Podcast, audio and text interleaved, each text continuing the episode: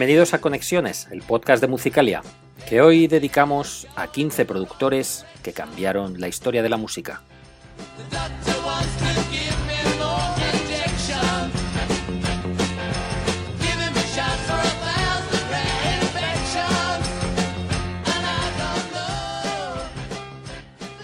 Gracias por estar ahí un programa más. Antes de empezar, aprovecho para recordaros que Musicalia, aparte de una revista, es una editorial de libros musicales. Llevamos 20 años hablándote de nuestras bandas favoritas y ahora también escribimos sobre ellas. Puedes encontrar todas las novedades y algunos interesantes packs en tienda.musicalia.com. Hoy, como decimos, vamos a dedicar el programa a los productores. La figura del productor en la historia de la música tiene un gran peso en muchos de los discos inmortales que todos recordamos. Su papel ayuda a que algunas de las canciones tomen unos derroteros que los propios artistas no imaginaban en el momento de componerlas. Los productores también ayudan a que la creatividad de estas bandas se potencie, aunque en algunas ocasiones también tienen un papel algo intrusivo, pues su mano se nota en exceso y hay discos que suenan más al productor que a la banda en cuestión. Hoy vamos a hacer un repaso por algunos de ellos, por los productores internacionales que consideramos más importantes de la historia, o al menos por una pequeña selección que no pretende ser enciclopédica, que seguro, por supuesto, nos dejamos alguno muy importante, pero que representan muy bien todos los estilos de los que queríamos hablaros. Recibe un saludo de Manuel Pinazo en nombre de la redacción de Musicalia, que hoy te hablará de los genios que se esconden tras muchos de nuestros álbumes favoritos.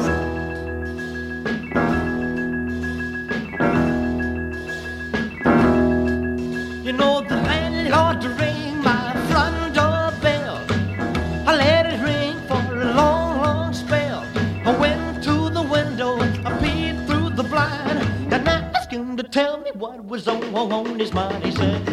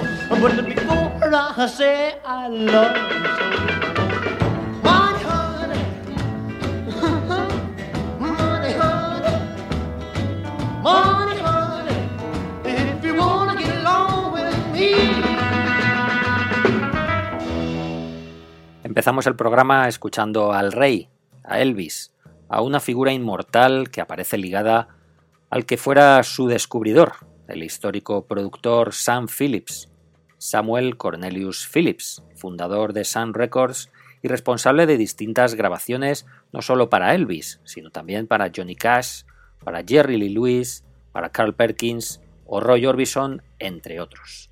Hemos arrancado el programa en los años 50. Vamos a viajar, nunca mejor dicho, a los 60.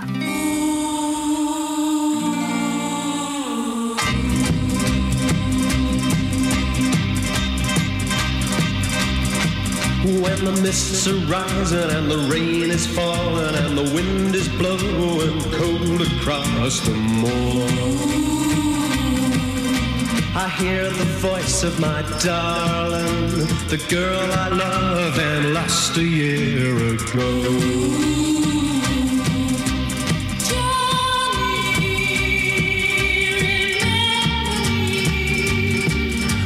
It's hard to believe, I know, but I hear her singing in the sign of the wind, blowing in the treetops, way above me.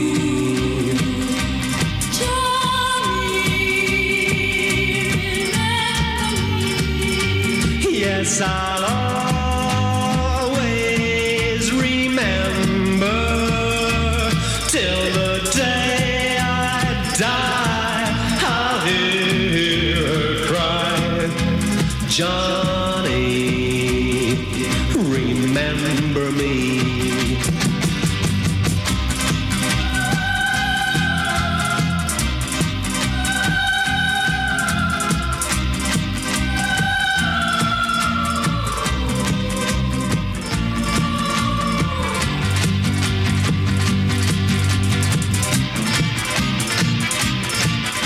someday I guess I find myself another little girl to take the place of my true love. But as long as I live, I know I'll hear her singing in the side of the wind, blowing in the treetops, way above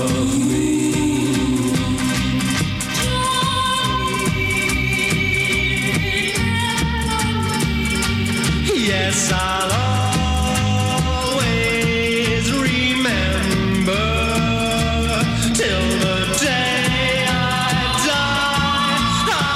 I'll cry, oh, Johnny, remember me.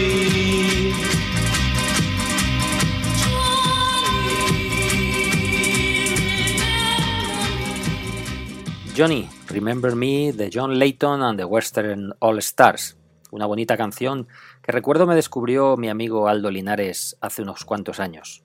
Una fantasmal pieza del año 1962 tras la cual se encontraba el llamado alquimista del pop, el productor Joe Mick, un peculiar compositor y artista que fue todo un pionero en el pop experimental. Maestro de maestros, sorprendía con sus múltiples artilugios, de los que sacaba unos sonidos imposibles, unas reverberaciones y unos ecos absolutamente futuristas para aquella época. Recordemos que estamos escuchando música de hace 60 años. Joe Mick falleció en 1967, bastante joven, y dejó una ristra de producciones antológicas. Y si hablamos de producciones antológicas, pues escuchemos la siguiente.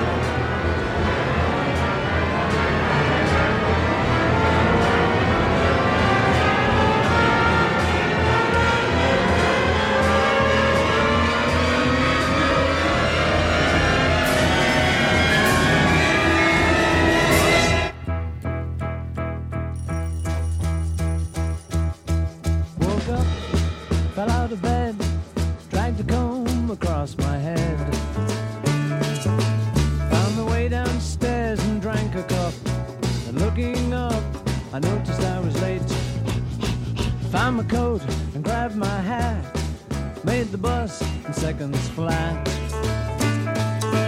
Found my way upstairs and had a smoke. And somebody spoke and I went into a dream.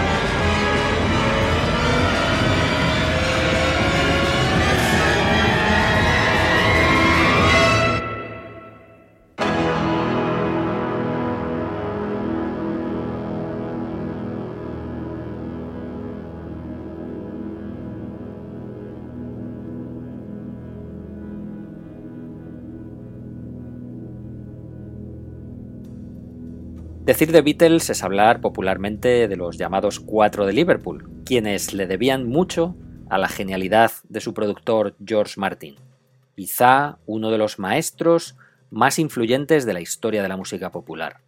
La mutua inclinación por la experimentación tanto de la banda como de Martin llegó a ser ampliamente imitada en el mundo del pop de varias generaciones.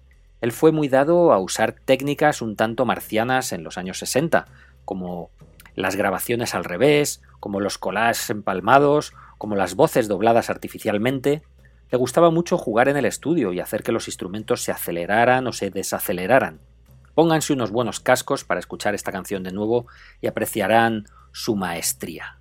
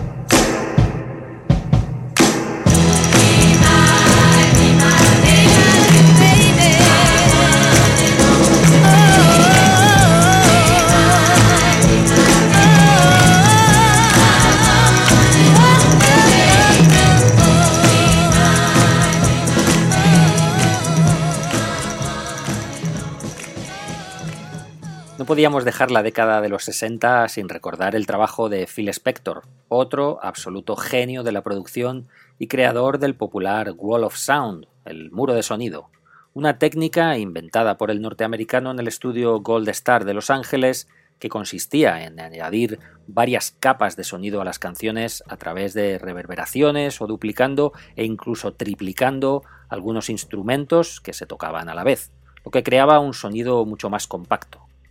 Después de esto que os contamos, seguro que volvéis a escuchar el Be My Baby de The Ronettes desde otra óptica y repararéis no solo en ese bombo de apertura, uno de los inicios más imitados de la historia de la música, sino que seguro apreciaréis ese sonido característico de Spector que hacía de esta canción desgarradora una pieza inmortal. Vamos a cambiar de década.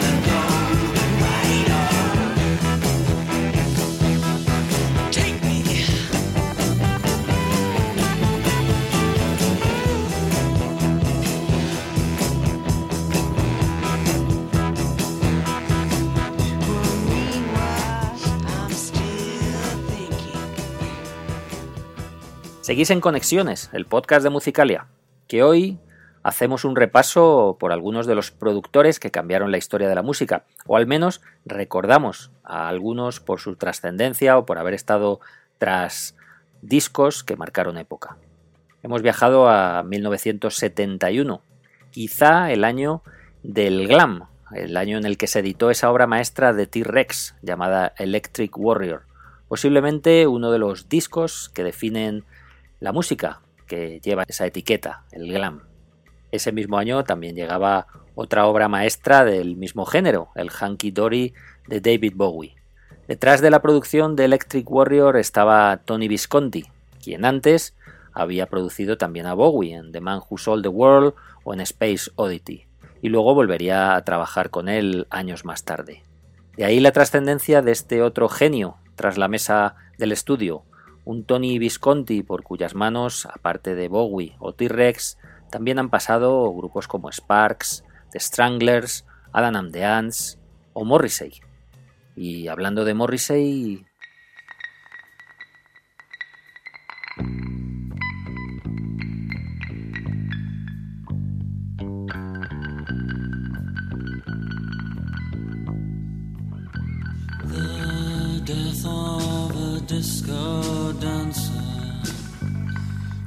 it happens a lot round here. And if you think peace is a common goal, that goes to show how little you know.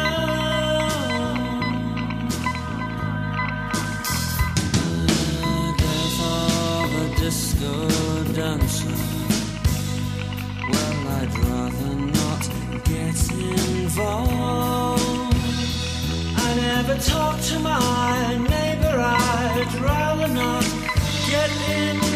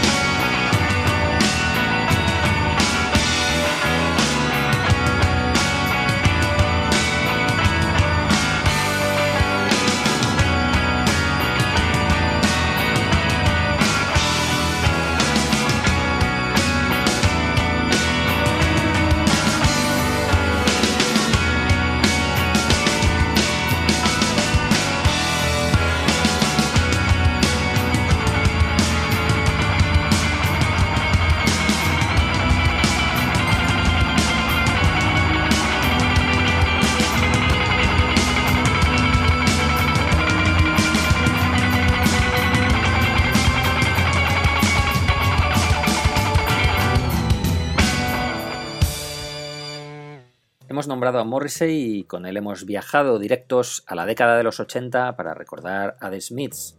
En sus últimos discos fueron producidos por nuestro siguiente protagonista, Stephen Street, otro ilustre autor que tuvo también mucho peso en el arranque de la carrera en solitario de Morrissey, componiendo canciones como Every Day is Like Sunday o produciendo aquel debut, aquel Viva Hate.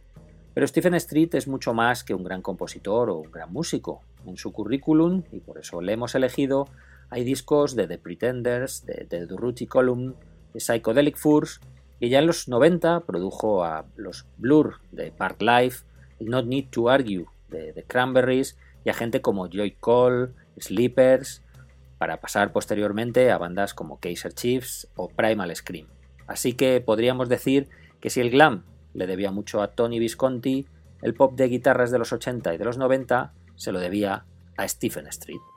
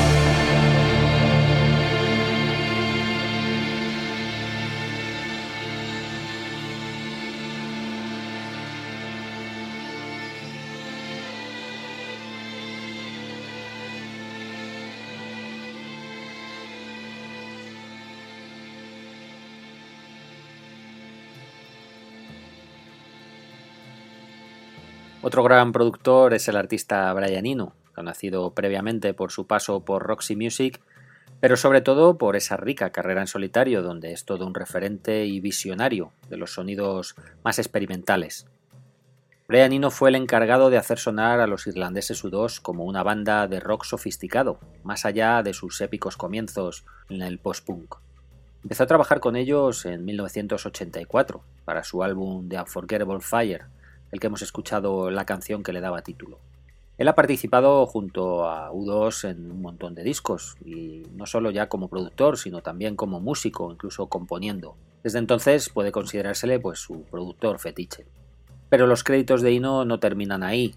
Hemos podido encontrar su nombre en trabajos de John Cale, de Talking Heads, de Divo, de Ultravox o de Slow Dive.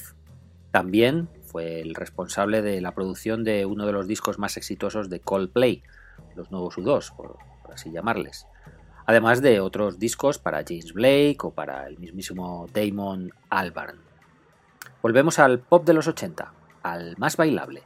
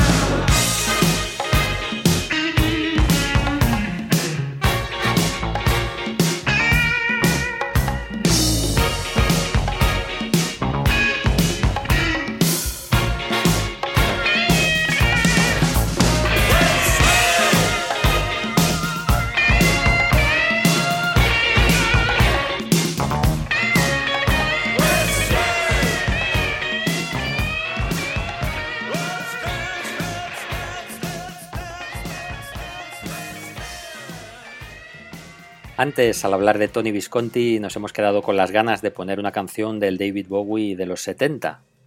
Pero no os preocupéis porque teníamos una reservada del de los 80, esta Let's Dance, del disco del mismo título. Para este álbum, para esta nueva mutación del Duque Blanco hacia la pista de baile y el funk, reclutó a nuestro siguiente protagonista, a Nile Rodgers, de Chic, uno de los productores más populares y reputados del género. En su haber no solo está el haber contribuido junto a Bowie a este cambio de aires, sino que podemos encontrárnoslo en discos como Like a Virgin de Madonna, Notorious de Duran Duran, The Swing de In Excess o álbumes para Mick Jagger, P52, Daft Punk o hasta nuestros Ole Ole, a quienes produjo en su momento. Vamos a cambiar radicalmente de sonidos.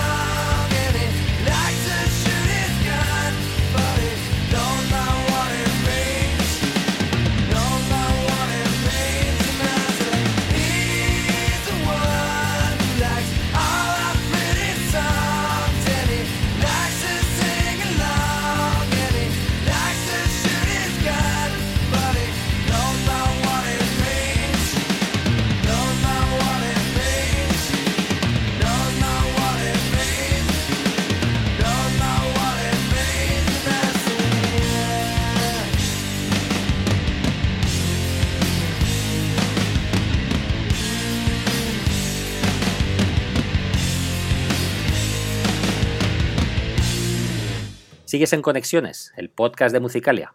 En esta guía especial, en esta guía rápida, por algunos de los productores internacionales más importantes e influyentes de la historia. Entramos en la década de los 90 con uno de los discos más populares, el Nevermind de Nirvana. Ese salto de calidad que los de Seattle dieron con su segundo disco, que les colocó en primera línea del grunge. A los mandos estaba Butch Vig, reconocido posteriormente como miembro de Garbage, junto a Shirley Manson. ¿Y por qué hemos incluido a Butch Vig en el lote? Pues no solo por producir una obra tan trascendente como Nevermind, sino porque cuenta en su haber con un gran número de producciones de rock memorables, como el Dirty de Sonic Youth, Bricks Are Heavy de L7, sin olvidar su trabajo en el Geese, el Siamese Dream de Smashing Pumpkins o su labor en álbumes de Green Day o Foo Fighters. Pero si tenemos que hablar quizá del productor más icónico del rock, ese sería sin duda Rick Rubin.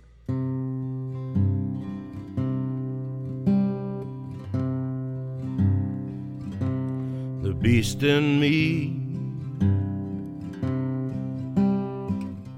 is caged by frail and fragile bars. Restless by day and by night, rants and rages at the stars. God help the beast in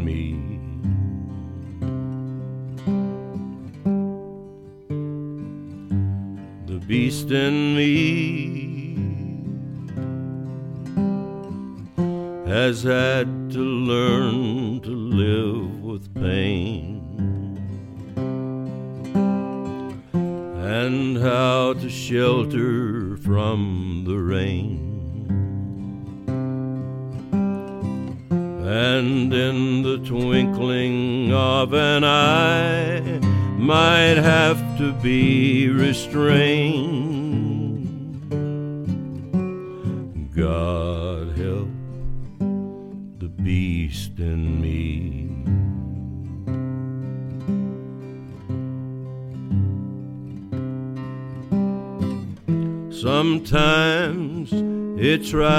To kid me that it's just a teddy bear, and even somehow manage to vanish in the air, and that is when I must beware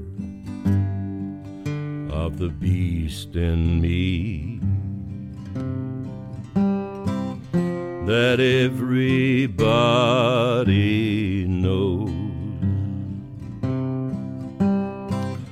They've seen him outdressed in my clothes, patently unclear if it's New York or New Year. God help the beast in me.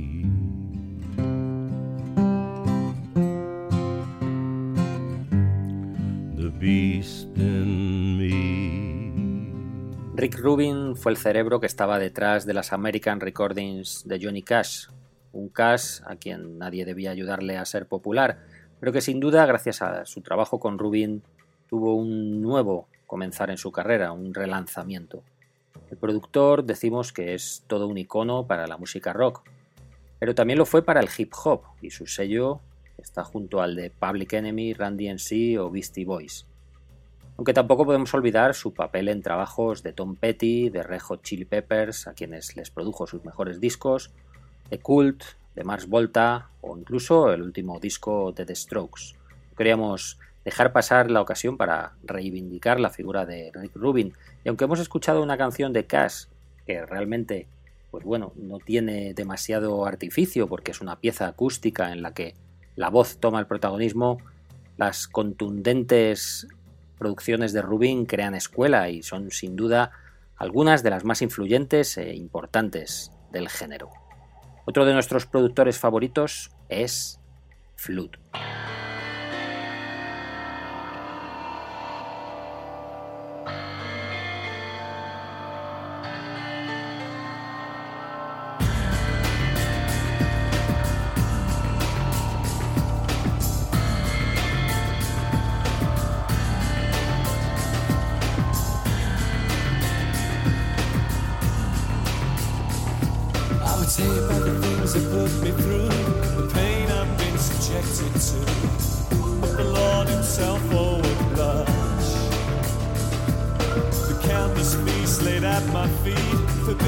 Fruits for me to eat. But I think your pulse would start to rush.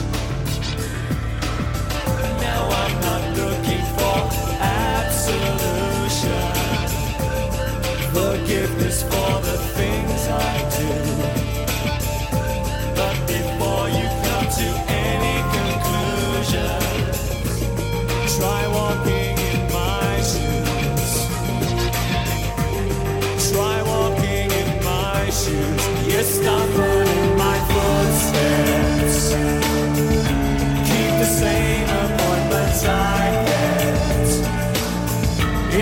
try walking.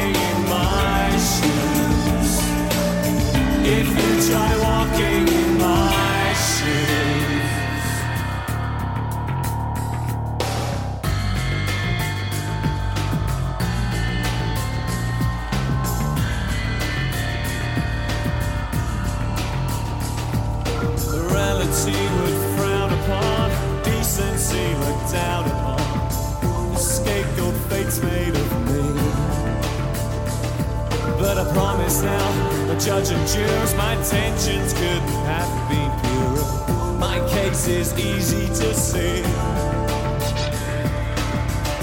I'm not looking for a clearer conscience.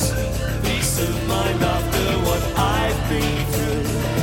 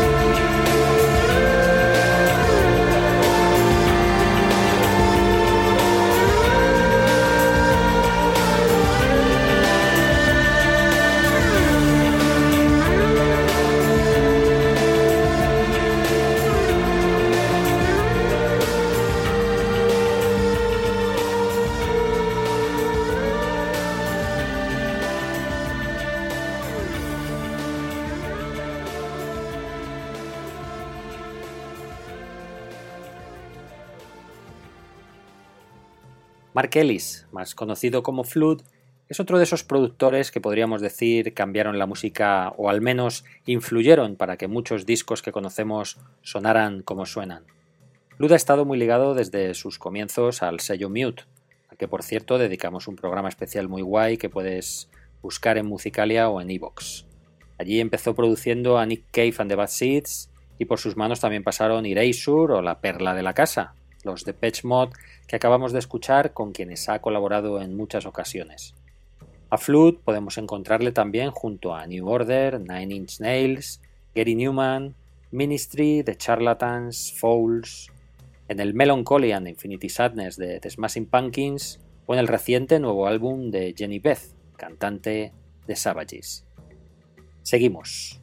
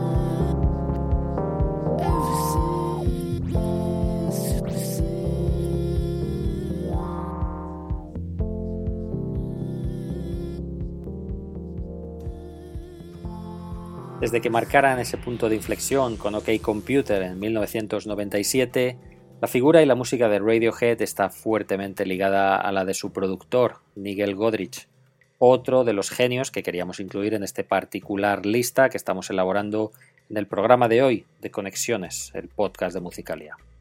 El marcado carácter experimental y la magia que imprime a sus producciones no solo tiene una profunda huella en los álbumes de los de Tom York, sino que hemos podido disfrutarle también junto a Beck, Travis, The Divine Comedy, Air o Charlotte Gainsbourg.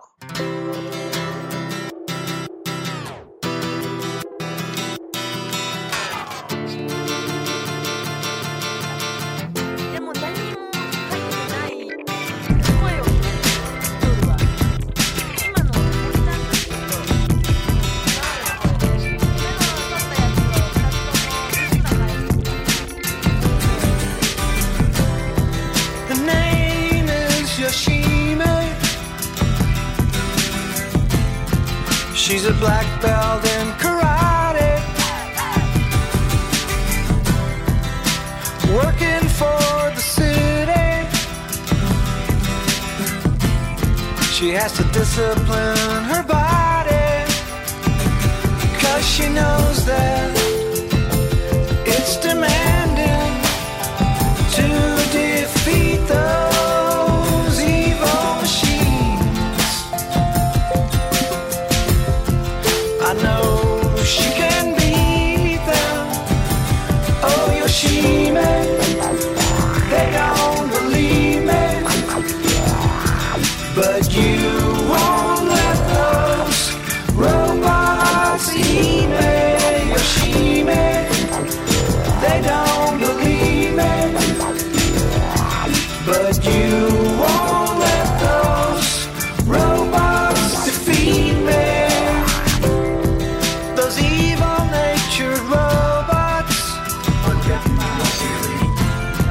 They're programmed to destroy us.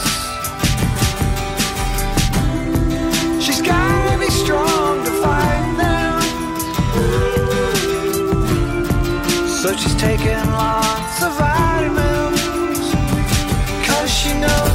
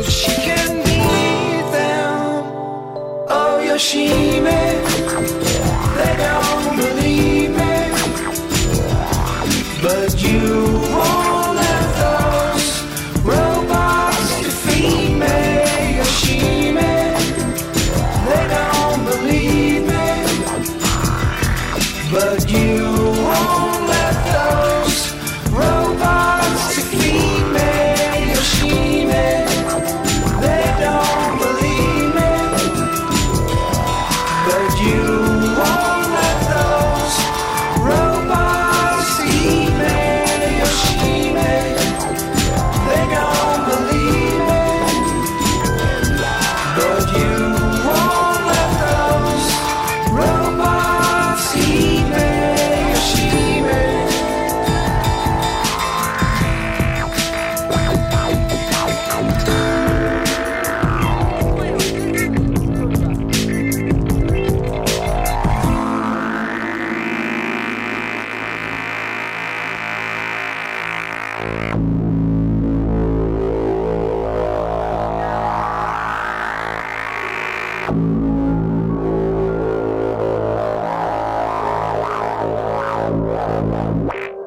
antes veíamos la figura de Nigel Godrich muy unida a la de Radiohead, nos pasa lo mismo con The Flaming Lips y Dave Friedman.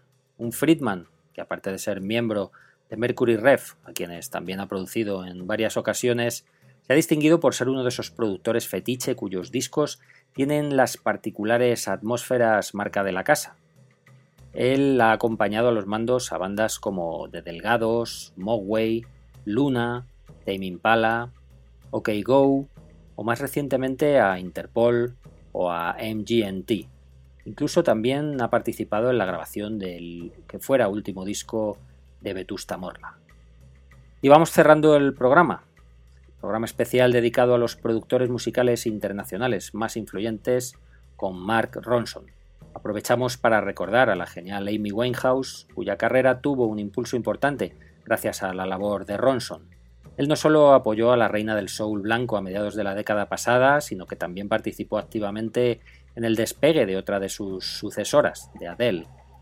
Mark Ronson, aparte de ser también músico, ha colaborado con Robbie Williams, con Solange, con Bruno Mars, Rufus Wainwright o con Alicia Keys.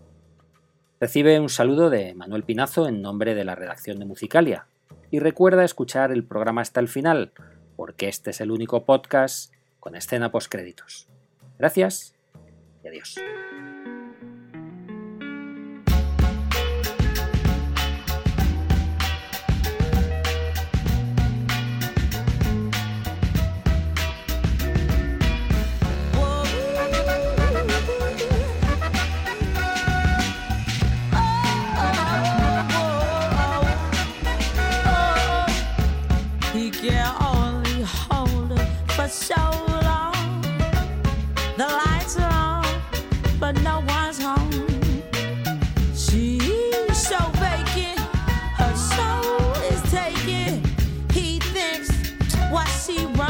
from.